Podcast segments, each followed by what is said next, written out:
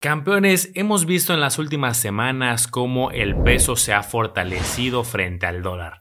Recuerden que hace unos meses lo llegamos a ver hasta en 25. Algunas personas, tanto analistas como eh, personas fuera del sector financiero, decían es el momento de comprar todos los... Eh, hay que comprar muchos dólares porque esto se viera a 30, 35, 40 y hoy estamos viendo cómo se ha acercado a los 18, 18 y medio, 18, 40 entonces, esto da lugar a muchas preguntas, Omar. Es momento de comprar dólares, es momento de comprar pesos, es momento, ¿qué hay que hacer en este momento? ¿Alguna inversión que puede ser defensiva? Pues vamos a revisar qué implica. Oye, Manolo, es una locura. De 25 a ya casi 18 pesos es un cambio dramático en muy poco tiempo. Y de hecho estaba viendo aquí los datos. Desde el 2018 no habíamos tenido un dólar tan barato. Y eso puede abrir muchas preguntas, Manolo. ¿Será buen momento de comprar dólares ¿O será que el peso se va a seguir apreciando y es mejor tener los pesos? Yo creo que va a ser un, episodio muy sabroso. Bienvenidos a Campeones Financieros. Campeones Financieros. Donde Manolo y Omar hablaremos de finanzas. Este video llega gracias al taller online de inversiones de Manolo y Omar, donde hablamos de más de 30 instrumentos de inversión a detalle. Y además tenemos un módulo con un experto fiscal para los impuestos. En total hay más de 8 horas de contenido. Consulta la descripción para que puedas inscribirte. Sí, es, es verdaderamente interesante, pero a ver, es que es más complejo de lo que parece y por eso va a dar para un episodio completo y hasta daría para varios, toda una serie. De entrada, sí hay estrategias donde podríamos beneficiarnos. Hay instrumentos financieros que están a la mano de todos donde puedes tener beneficio tanto con un peso fuerte como con un dólar fuerte. Pero antes, Omar, me gustaría regresarme un paso antes de clavarnos en algunos instrumentos y algunas técnicas o cómo poder beneficiarnos o no, si es el momento, de por qué se mueve. A mí me gusta cuando explico este tipo de fenómenos, me gusta explicar que el tipo de cambio es pues, al final muy parecido a la analogía de algún producto. Alguien quiere ir a comprar una manzana, aguacates, fruta, lo que sea, pues depende mucho la famosa oferta y la demanda. Me acuerdo hace poco que hice yo un video y decía, oye, depende de la oferta y la demanda. él me decía, no, no es cierto, porque depende de algo bien específico. Y ya que lo analizaba, pues sí, es que eso mueve la oferta y la demanda. Pero déjenme ponerles mi ejemplo muy claro. ¿Qué pasaba cuando hace unos meses el precio del limón no sé si se acuerdan, se fue a una barbaridad. Yo llegué a ver el limón como pasaba el kilo de 30, 50, 60, 80, 100, 120. Y si recuerdan en qué época fue esto, era cuando mucha gente quería comprar limón por el tema de que se estaban enfermando mucho y también pues como remedio y remedio casero y entonces aumentó muchísimo la demanda. Pues déjenme anticiparles que pasa un efecto muy similar donde mucha gente comprando pesos o mucha gente comprando dólares puede hacer justamente estos movimientos no es el efecto influenciado por una sola persona, por algo en particular, sino es qué tanta gente está comprando, ya sea pesos o dólares o en el marco internacional divisas. Mejor no lo pudiste haber dicho, Manolo. Y vamos a ver algunas razones que pueden hacer que se compre más pesos. Por ejemplo, el diferencial en tasas entre Banco de México y la Reserva Federal de Estados Unidos. Yo he notado, Manolo, al seguir la política monetaria muy de cerca por los últimos años, que cuando la Reserva Federal de Estados Unidos sube las tasas y Banco de México las sube más de lo que subieron en Estados Unidos, el impacto en el tipo de cambio es inmediato. Hace no mucho en la última subida que hubo, la Reserva de Estados Unidos la subió 0.25, Banco de México lo subió 0.50 y literal si veías la gráfica ese día era una línea vertical, el tipo de cambio estaba fortaleciendo a favor del peso. ¿Por qué? Ah, pues para los inversionistas, acuérdate que esa tasa es la tasa de referencia que dice cuánto van a pagar más o menos los valores gubernamentales. Entonces, mientras más paguen, pues más atractivo es para las personas. Y a lo mejor extranjeros que dicen, oye, ahí en Estados Unidos me van a dar el 4 o 5%, y en México ya me están diciendo que el 12%, pues ya sé que la piensen o la consideren. Y para hacer esas inversiones, ¿qué tienen que hacer? Comprar los pesos. Entonces hay más demanda y el peso se fortalece. ¿Qué más hemos visto? Bueno, lo, lo hemos hablado antes, el nearshoring, fenómeno que viene mucha inversión extranjera y también pues, tienen que hacer inversiones en pesos, en pesos. La inversión extranjera va aumentando y el tipo de cambio parece imparable, Manolo. Pero la pregunta será, ¿Crees que esto va a continuar o es algo que luego va a rebotar? ¿Deberíamos invertir en pesos o en dólares? Pues mira, con la primera razón que es muy fuerte, la que ahorita hablabas, que prueba de ello, ¿por qué los SET están pagando ahorita, como dice Omar, cerca del 12, mientras que papeles similares por Estados Unidos en los últimos meses lo hemos visto niveles mucho más bajos, ¿no? 2%, 3, 4%, pues eso despierta el apetito. Y a lo mejor alguien aquí puede decir, no, pero pues no es tan fácil que yo invierta en otro país. Pues si hay mecanismos, a lo mejor no directos, pero existen los fondos de inversión, los ETFs, estrategias que hemos platicado en otros videos, donde le dan acceso a incluso al pequeño inversionista. Imagínate, si tú puedes invertir en empresas, en bonos, en estrategias de todo el mundo, pues los grandes fondos de inversión, los grandes empresarios, gente que mueve muchísimo dinero, pues que mueva lana de, que tome decisiones de, oye, vamos a mover el dinero de Estados Unidos a México o a otros países, pues obviamente entre todo el acumulado mueve mucho la aguja. Respondiendo a tu pregunta, creo que este tema, dado que las tasas están altas ahorita porque la inflación es alta, y la inflación no va a bajar de la noche a la mañana y por lo tanto las tasas altas de bonos mexicanos, del SET y de muchos similares van a ser altas durante varios meses, creo que vamos a ver un tipo de cambio que puede moverse por estos niveles durante un buen tiempo. Oye, si a lo mejor pueden pasar unos años, si alguien ve este video y dice, no es cierto, ya se regresó a 23, a 24, pues es que depende de qué pase en el futuro. Si las tasas bajan, pues puede haber un efecto. Si hay un crecimiento económico importante en Estados Unidos, pues se regresa dinero para allá. O sea, lo que hay que seguir es hacia dónde creemos que va a ir el flujo. Saliéndose de Estados Unidos y hacia México al revés. Y ojo, no solamente es una relación entre dos países, porque luego es se mueve no solamente el peso, sino muchísimas divisas y es porque a lo mejor el dólar se está debilitando y no necesariamente porque el peso se esté fortaleciendo. Puede ser algo que esté pasando no tan bueno en Estados Unidos y eso haga indirectamente que se fortalezca el peso. Que es justo algo que vemos, alta inflación en Estados Unidos, mucho endeudamiento, también pues anda medio tan valiente. Y prueba de esto es si tú comparas el dólar con otras monedas, en su mayoría el dólar está muy débil. De hecho, de las monedas que ha salido mucho más fuertes es, el peso, que está muy bien parado. La pregunta es, ¿se mantendrá o no se mantendrá? Mira, yo también creo que por lo menos unos años vamos a tener un tipo de cambio relativamente estable. No creo que a lo mejor siga bajando tanto, pero sí siento que, no vamos a llegar, por ejemplo, a 25. Acuérdense que todo esto es una vil predicción, o sea, puede estar totalmente errónea, así como muchos analistas dicen algo y, y termina siendo otra cosa, porque también la economía va cambiando, ¿no? Las situaciones van cambiando. Entonces, por lo pronto, Manolo, si tú tuvieras que elegir entre comprar pesos o comprar dólares, ¿qué crees que sea más conveniente para el inversionista? Me gusta la pregunta. Hay muchas estrategias que tienen dos fuentes de rendimiento.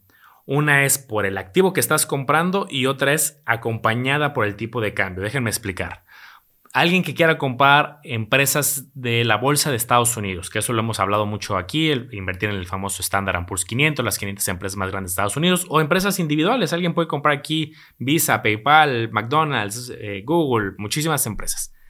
Cuando compras un activo de ese estilo, tienes exposición a dos fuentes de rendimiento. A la del activo como tal, a la empresa Microsoft que compraste, Google, los 500 empresas más grandes de Estados Unidos, y aparte el tipo de cambio. Por mi perfil y estrategia de inversionista, yo me enfoco más en lo que da el activo como tal, porque la del tipo de cambio no es, digamos, la preponderante. Entonces yo te, yo te diría, mi estrategia de inversión no va a cambiar mucho por el esquema del tipo de cambio, ¿no? O sea, yo me voy a fijar en los mismos activos que me gustan comprar, que históricamente tengo una estrategia, más que cambiar algo drásticamente. Ojo, que si hay estrategias que las podemos comentar un poquito más adelante, me gustaría todavía no adelantarme tanto, que alguien que quiera solamente hacer una tesis de yo creo que el, dólar se va a fortalecer o el peso se va a fortalecer, existen instrumentos que no inviertes en otra cosa más que en eso. En unos momentos, si quieren, lo comentamos. Sí, digo, hay muchas estrategias y yo creo que partiendo a lo mejor de la más básica, Manolo, alguien que dice, ¿sabes qué? El dólar está barato, déjame voy y compro dólares y puedo ir al banco, puedo ir a la casa de cambio. Lo malo es que el diferencial entre la compra y venta es muy alto. Yo lo he visto y usualmente anda entre un 7, 8% que ya perdiste, no sé, si compras dólares y los quieres vender, ya inmediatamente ya perdiste ese porcentaje, depende del lugar. Entonces es complicado, a lo mejor esto para muy largo plazo, donde realmente hay una apreciación importante de la moneda que elijas, por ejemplo, si eliges el dólar, pues a lo mejor en cinco años tal vez tienes para cubrir eso, pero se me hace muy poco eficiente, Manolo, porque imagínate todo ese tiempo, el dinero está nomás ahí de okis, como tenerlo en el colchón, y hemos mencionado otros episodios que hasta se puede hacer malo el dinero, es lo que no mencionamos tanto, pero sí es cierto, se pueden desgastar los billetes, o muchos que, los entierran, los guardan. Pues eso es bien riesgoso, ¿no? En la serie así le hacen. Entonces a mí no me gusta esta estrategia, pero sé que por naturaleza es la primera que va, a salir. Porque hay, Omar, luego hay quien lo hace durante muchos años, ¿no? Y he visto algunos gráficos eh, de algunos analistas o reportes que dicen, si hubieras comprado cuando estaba en 13 pesos hace, no sé, ¿no? 10 años, y ahorita pues ya a 18, pues ya hubieras ganado en tanto en porcentaje. Sí, pero también las cosas son mucho más caras y la inflación en un porcentaje importante que a lo mejor hasta ahí se netea mucho. Habría que sacar el cálculo fino. A menos de que a lo mejor seas muy estratégico, ¿no? Cuando fue en 25 los vendiste y digo, eso ya, requiere un poco de habilidad, pero yo sí conozco gente que almacena dólares con rendimiento cero, que como dices Omar es lo mismo que tuvieras pesos en cero, pero bueno, ahí sí hay un posible crecimiento, pero la inflación ya sabemos que hace de las suyas. A ver, hermano, pues entonces ahí les van algunas ideas. Por ejemplo, si la persona piensa que debe invertir en pesos, o sea, es que el peso se va a seguir fortaleciendo y yo considero que quisiera tener mi dinero en pesos, la verdad es que la tienes bien fácil, porque si ya tienes tu dinero en pesos, puedes hacer lo que quieras con él. Puedes poner, por ejemplo, en CETES, te puedes comprar un inmueble si crees que se va a seguir apreciando. ¿Cómo te vas a beneficiar si realmente no estás cambiando las monedas? Hay muchas importaciones que vienen de Estados Unidos y que están en dólares. Entonces, al peso, al fortalecerse el peso, va a costar menos en pesos. Y tú nada más por tener pesos, con lo mismo te va a alcanzar para más. Ahí te doy un ejemplo. Imagínate que te gusta el iPhone. ¿Sabes qué? Voy a comprar el iPhone y el iPhone en Estados Unidos, por decir algo, vale mil dólares. Yo creo que vale más, pero imagínate que vale mil dólares. Y resulta que ahorita al tipo de cambio de 18 pesos, pues son 18 mil pesos. Pero si al rato el tipo de cambio llega a 15 pesos, los mismos mil dólares ya valen 15 mil. Entonces fíjate cómo te ahorraste 3 mil sin hacer nada, nada más por tener la moneda que se hizo más fuerte. Entonces, a pesar de que no necesariamente eso mide que también es una economía, sí te puedes sacar un beneficio si consumes algo que viene importado en dólares y su precio por ende baja. Mira, ahí tocas un punto clave. Algunos ganan y algunos pierden incluso con que el peso está fortalecido. Alguien podría decir es que todos ganamos, pero acuérdense que hay personas que venden y otras que compran y que implica, de cambio de divisas, o sea, exportadores e importadores. Entonces no todos van a estar igual de contentos. El caso ahorita que tocó Mar es, voy a importar, voy a, a traer productos y me van a salir más baratos, pero imagínate todas las personas que es al revés. Voy a mandar mis productos y entonces pues me van a pagar y cuando los cambia a pesos pues va a ser eh, perjudicial. Entonces es un tema delicado que creo que no hay una respuesta correcta. Yo he visto muchos análisis de teoría económica que lo que dicen detrás es, a ver, un modelo más eficiente es cuando un tipo de cambio es predecible, es estable, permite a exportadores e importadores dedicarse a lo de su negocio y no tanto a la especulación o al crecimiento eh, hacia el alza o hacia la baja. Entonces digo, le podemos sacar el lado bueno o no. Como persona, ¿a ti qué te afecta? De que digas, oye, pues es que a lo mejor no exporto, no importo. De entrada nos afecta a todos porque indirectamente, pues las, eh, todos los productos que compramos ya o la mayoría tienen un toque internacional. Lo vemos que el famoso eh, hecho en pues, miles de países, ¿no? Pero yo, Omar, quisiera tocar a alguien, por ejemplo, que vaya a viajar. Creo que esas personas sí se podrían ver beneficiadas. Si en algún momento tú vas a planeas viajar en seis meses, en un año, en dos años, no sé, en el relativamente corto plazo, pues si te vas haciendo de un dólar barato, pues ya vas a ir juntando y cuando destines el viaje, pues ya los tienes y es mucho más sencillo. Ojo, ahí ya hay una intención de gasto. No los vas a dejar debajo del colchón 10 años y va a haber un efecto de inflación. Ahí los vas a usar relativamente rápido. Ahí sí le podrías sacar una cierta ventaja. Sí, siguiendo con la misma idea, si tú lo quieres, en vez de gastar es invertir, puedes comprar, por ejemplo, activos que sean de Estados Unidos y estén en la bolsa mexicana, que estén dolarizados, vaya. Ahorita que el dólar está barato, entre comillas, tú lo estarías comprando a 18 y pico, ¿no? 18.30, por ahí anda ahorita. Y a lo mejor, ¿qué tal si luego sube a 19? Ahora tú captarías esa apreciación del tipo de cambio más lo que suba el instrumento.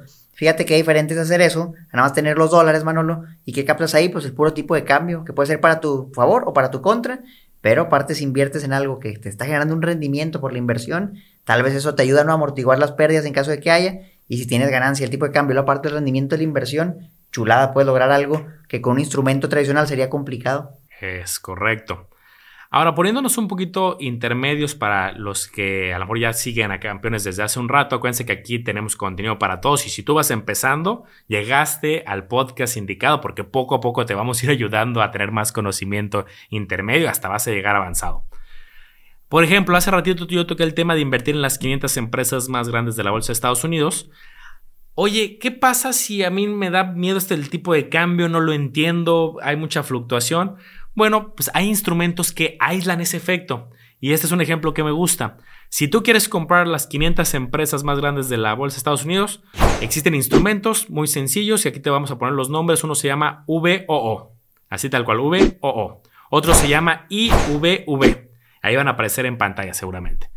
Ahora, oye, Manolo Mar, yo no entiendo esto del tipo de cambio, fluctúa mucho, pero leí por ahí que hay algunos instrumentos que aíslan ese efecto. Sí, te voy a poner aquí también el nombre IVV peso.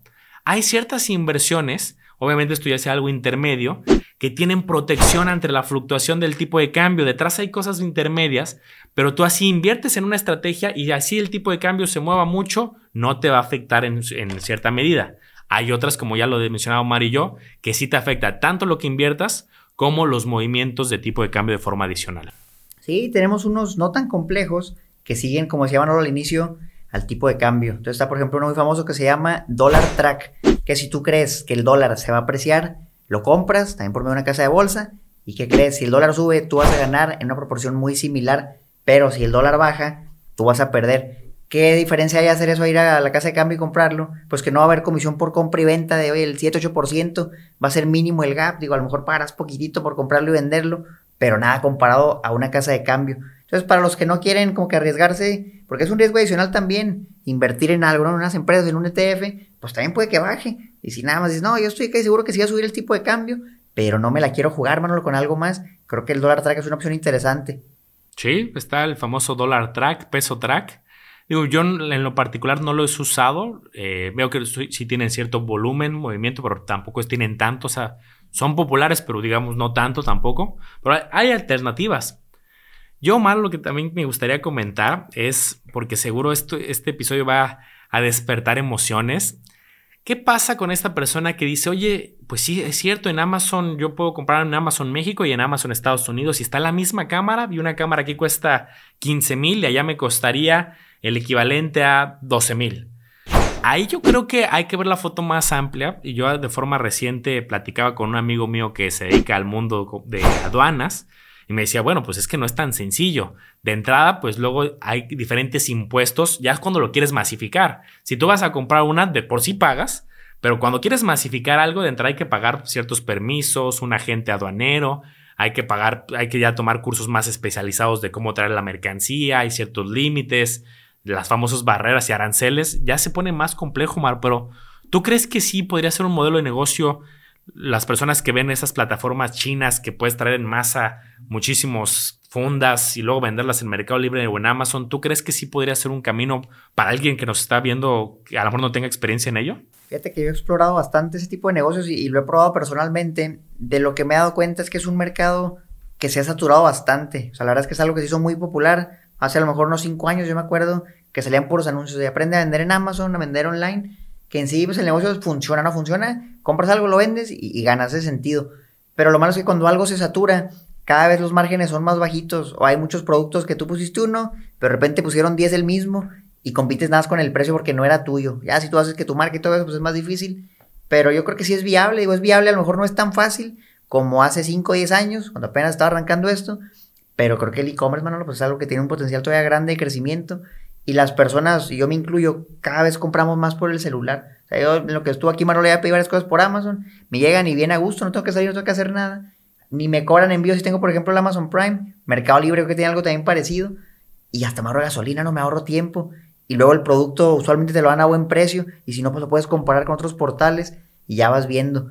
Yo también he tenido experiencia con eso de comprar, por ejemplo, el paquete de Amazon Estados Unidos o el de Amazon México y sí, sí hay algo de impuestos, pero a veces aún con eso te sale más barato.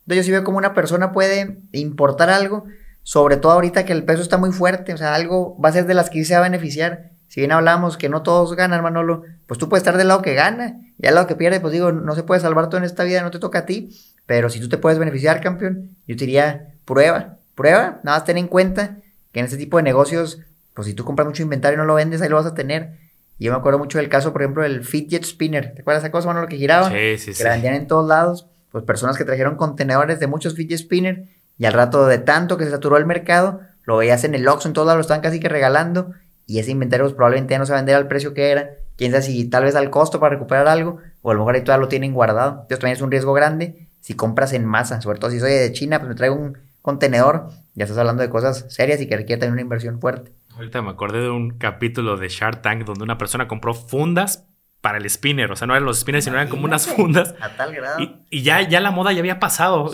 O sea, como que él creyó que iba a volver todavía la moda. Ajá. Y le preguntan, oye, ¿cuánto inventario tienes? Y dice, ay, pues tengo 3 millones de pesos. Y todos así de, no, eso ya pasó. ¿Y qué haces con 3 millones de sí piezas? Oí, qué dolor. Sí, era complicado a ver qué, qué pasó con ese camarada del, de las fundas de los spinners. Y, y yo creo que sí es más complejo de lo que muchas veces vemos. Hace poco estaba tomando un curso para poder asegurar de esos, eh, de las embarcaciones, ves que vienen los grandes lotes en los barcos gigantes, embarcaciones.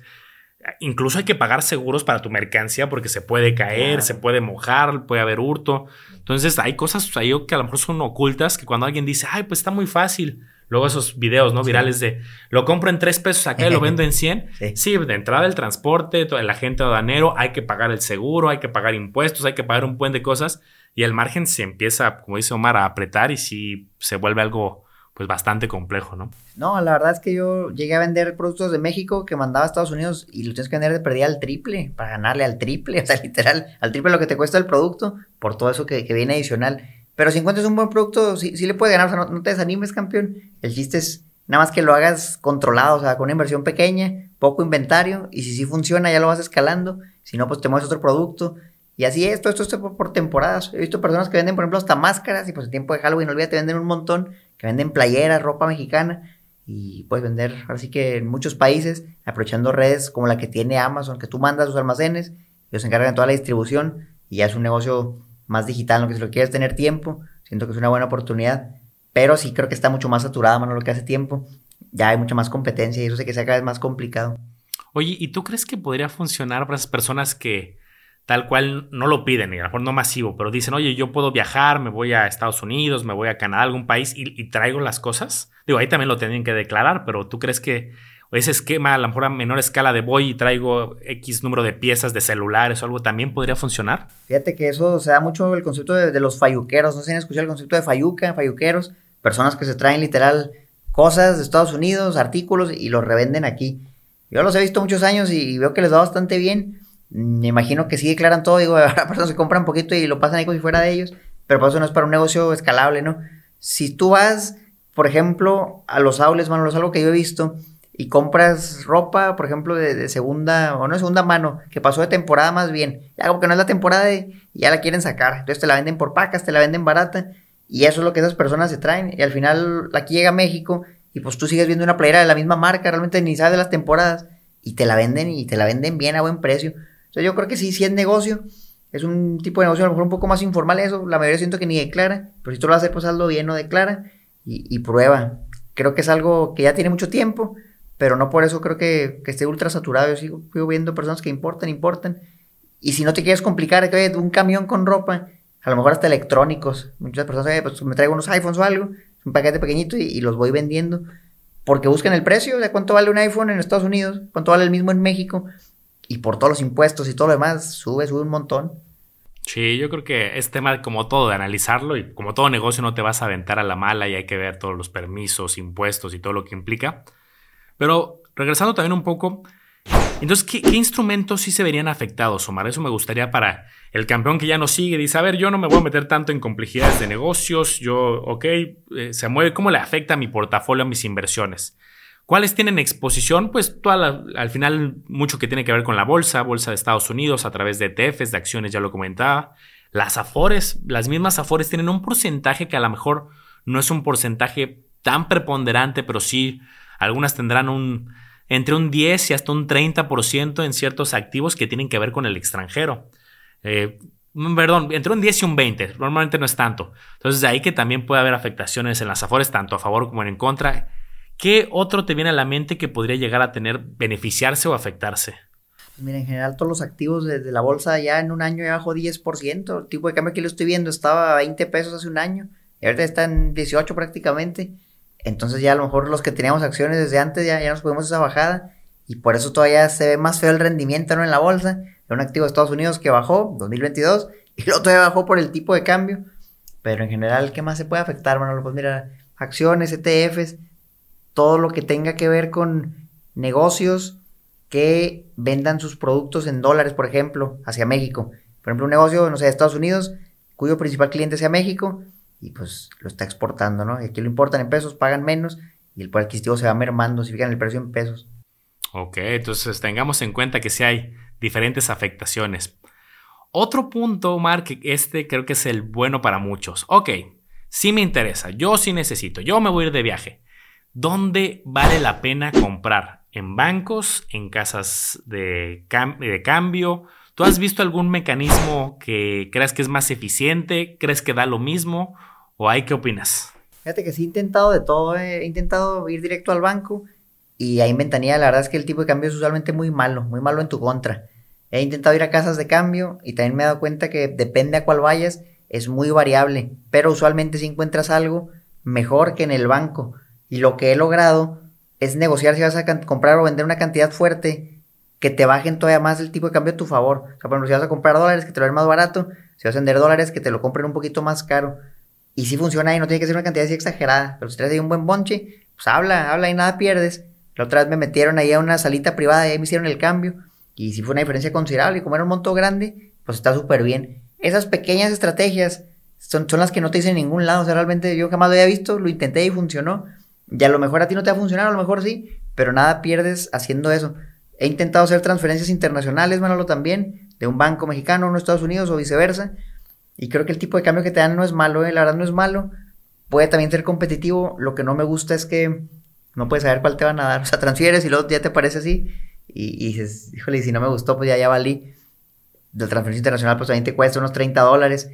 Pero creo que si es una transferencia internacional, el tipo de cambio depende del banco, no es tan malo y digo, reduces el riesgo no de tener mucho monto en efectivo. Y para montos grandes es lo que yo recomendaría, transferencia internacional, ya sea allá para acá o de México a Estados Unidos. Miren, yo, yo fui banquero, acá yo trabajé unos años en la industria y les voy a decir por qué luego algunos bancos tienen, les hablo no de un banco en particular, les hablo en general del sistema, por qué algunos bancos tienen diferente tipo de cambio. Y es bien curioso, una sucursal que está enfrente de otra y uno te lo vende en 18.80 y otro en 19.20. Dices, oye, pues nada más caminé 10 metros, ¿no? Porque en qué momento subió. Pero fíjense también la lógica que hay detrás, visión banco. Pues ahí ya sabemos que hay los famosos ejecutivos bancarios o el cajero, el director de la sucursal, etc. Y entonces ellos tienen un tipo de cambio, digamos, base. Vamos a suponer que se meten en un sistema y ven que está en 18.50, digamos, el nivel base. Y entonces, si te lo vendieran en 18.50, pues te estarían dando un servicio gratis, ¿no? Pues ese, es el actual y te lo, te lo dan, pues no ganan nada. Entonces, ellos lo que hacen muchas veces es, ok, vamos a ganarle. Te preguntan cuántos dólares traes o cuánto quieres comprar o vender, dependiendo del esquema. Y ponle que alguien diga, ah, pues quiero mil, mil dólares dependiendo de cuántos centavos le suban a cada dólar, es lo que ellos van a ganar. Entonces, si ellos dicen, ok, le voy a subir 50 centavos para que sea 50 centavos por mil y se ganen al menos 500 pesos de ganancia. Porque si no va a ser una transacción pues muy chiquita que se van a ganar, si le suben un centavo o dos, pues se van a ganar nada. Entonces, por eso de repente está en 18.50 y el ejecutivo va a tratar de dártelo en 19 para que sean 50 centavos por cada uno y se gane sus 500 pesos. Y así por cada transacción. Por eso, como dice Omar, luego alguien llega con una cantidad importante y entonces como saben que ese cliente puede comprar y pueden ganar más por el volumen, dicen, no, a mí sí me interesa que este cuate que va a comprar 50 mil, 20 mil, una cantidad más fuerte, pues le bajo un poquito. Entonces, esa es la razón por la cual hay diferente tipo de cambio. Por eso puede que sí en una eh, sucursal que esté enfrente tengas un cambio muy diferente Depende del tipo de cliente. Si ya eres un cliente, ven que luego hay que la banca preferente, VIP, no sé, le ponen sus nombres. Esa es la razón. Y yo creo que en muchas casas de cambio, dependiendo de algunas, por ejemplo, en el aeropuerto, pues no se van tanto por ahí por ganar mucho, sino por el volumen, transacciones muy rápidas y más que luego en el aeropuerto, me ha tocado aeropuertos que está una al lado, al lado, al lado, al lado de otra. Entonces ahí sí. sí tienen que ser competitivas. Si se ganan ahí a lo mejor 5 centavos o 10 centavos o una cantidad chica, pero porque ahí sí es de volumen. Entonces, si tú vas a comprar de forma recurrente o tienes un viaje importante, yo sí invitaría compara varias casas de cambio, ve algunos bancos, ve algunas 3, 4 alternativas al menos, y creo que por ahí va la estrategia. Fíjate que ahora que lo mencionas, justo en las terminales de Ciudad de México, el tipo de cambio se me hizo extremadamente barato. Yo lo sigo muy de cerca siempre, y hace poco que venía a Ciudad de México, me asombré de que estaba tan barato ahí el dólar, Manolo. Hasta me dan ganas de comprar unos para traérmelos. Pero creo que le ponen ciertos límites. Muy competitivo, es buena opción si está en Ciudad de México. Echen un ojo ahí a todo lo que se ve y agarren la, que les dé el mejor precio. Ya vieron que hay un montón de estrategias para invertir en dólares, para mantenerte en pesos y beneficiarte. Y aquí lo que tienen que decidir es en qué moneda quieren invertir ustedes. No está peleado uno que otro. Y de hecho yo lo veo también como cierto diversificador del, del riesgo, Manolo, como un un efecto cambiar, vaya, si tú tienes inversiones en dólares, inversiones en pesos, estás más balanceado. Y por ejemplo, si una se aprecia y la otra se deprecia, tú estás balanceado. En cambio, si estás cargado a una sola moneda, por ejemplo, tengo todo en pesos, tengo todo en dólares, ¿qué pasa si, si, se deprecia la moneda que tú tienes, no? Híjole, pues te vas a ver afectado gravemente, pero si tienes un balance, una sube, la otra baja, y en teoría no deberías ganar ni perder nada. Yo por eso eso es lo que hago. Pero tener inversiones en dólares, por tener inversiones en pesos, y así como que mitigo ese riesgo. Sí, o sea, hay alternativas, que es lo, bueno. Eh, otro tema, Omar, que también te quería preguntar o, o, comentar contigo porque es curioso, es, oye, ¿qué pasa, por ejemplo, o vemos que muchos ciertas zonas del país, muchos extranjeros se vienen con sus dólares porque dicen, oye, es que aquí somos ricos, ¿no? Y se van a vivir a, ciertas ciudades, que de hecho las ciudades empiezan a subir de costo de vida y la gente local dice, oye, es que esto ya está carísimo, ya no me puedo comprar una casa porque los extranjeros están llegando de forma masiva. Eso lo he visto, me toca a mí vivirlo hace poco que tuve la oportunidad de viajar a, a Tailandia, que era también al revés, o sea, yo allá me sentía rico porque llegaba con mis pesos y yo decía, wow, que puedo comprar esta camisa que me gusta y que el equivalente en pesos eran 70 pesos y una camisa padrísima. Entonces también ahí empecé a entender cómo es que, o a vivir, aunque fue una corta temporada de tiempo, por qué este fenómeno. ¿Tú ahí crees que este fenómeno está afectando mucho ciertas zonas del país eh, sobre todo ciertas zonas de playas que luego se hace impagable, porque también eso tiene mucho que ver con el efecto, pues no tipo de cambio, aunque sí indirectamente, pero pues esta relación entre divisas. Fíjate que la verdad lo he visto, me lo han platicado mucho en Ciudad de México, la famosa gentrificación, que hay zonas donde ya son puros extranjeros y andan por ahí descalzos, me dijeron, me un taxista la otra vez. Entonces, en general, playas, lugares turísticos, lugares muy bonitos, se van los extranjeros, los precios suben y sí, las personas de ahí las van desplazando, ese es el fenómeno que yo creo que te puedes también beneficiar. O sea, ahora sí que depende, te afecta porque si vivías ahí, se hace más caro, no te alcances, tienes que mover. Pero te puede beneficiar si tú ofreces algún servicio para ellos, o si tú tenías un inmueble ahí, lo subes todo junto con, con, tu, con la zona, subes la zona con tu inmueble. Entonces ahora sí que yo siento que siempre va a haber con un balance, hermano, algo malo, algo bueno, pero si entendemos cómo funciona la economía y estos movimientos, podemos buscar cómo que lo bueno nos llegue a nosotros y beneficiarnos de alguna manera. Está triste también por otro lado, si es, oye, pues son colonias a lo mejor donde hay mucha cultura y personas que vivían de mucho tiempo y las van desplazando. También veo muchas opiniones, tanto a favor como en contra. A favor, pues, porque viene dinero, gastan aquí y crece en general el lugar. Y en contra, pues por las pobres personas que, que las van desplazando y no les queda opción. Creo que hay una de las reflexiones es que hay muchas cosas que no podemos controlar, ¿no? Al menos, o no todos, depende de tu posición, en qué, en qué estás, eh, pues, a qué te dedicas, ¿no? Pero hay cosas que no puedes controlar como de forma masiva el tipo de cambio eh, peso-dólar, el tema de eh, los flujos internacionales, la movilidad social.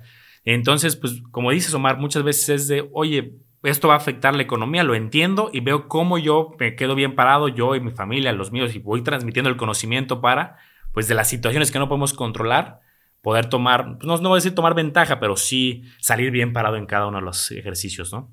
Ahí lo tienen, campeones. Déjenos en los comentarios ustedes qué están haciendo. ¿Están invirtiendo en pesos? ¿Están invirtiendo en dólares? ¿Están comprando literal dólares? ¿O están teniendo una estrategia que no hemos mencionado aquí? Compártanla para que la podamos aplicar también, la puedo revisar. Hay un montón de ideas, ya vieron que no es ni, ni blanco ni negro. Ahora sí que pueden agarrar algunas de todos los que comentamos, pónganlas en práctica, vean cómo les va. Dependiendo de lo que ustedes crean, para todo hay una opción para invertir. Buenísimo, Omar. Pues yo los invito a quien quiera seguir aprendiendo, que siga Omar Educación Financiera, a un servidor en el Lago Los Business y aquí en Campeones Financieros. Si sumamos las tres fuentes de contenido, tienes muchísima información para aprender. Y ya quien quiere dar un pasito más adelante, acuérdense que también tenemos nuestro taller online, que aquí abajo les dejamos todos los detalles porque ahí hablamos de todas las estrategias con mucha profundidad de las que tocamos el día de hoy. Ahí los vemos, campeones. Cuídense mucho. Hasta la próxima.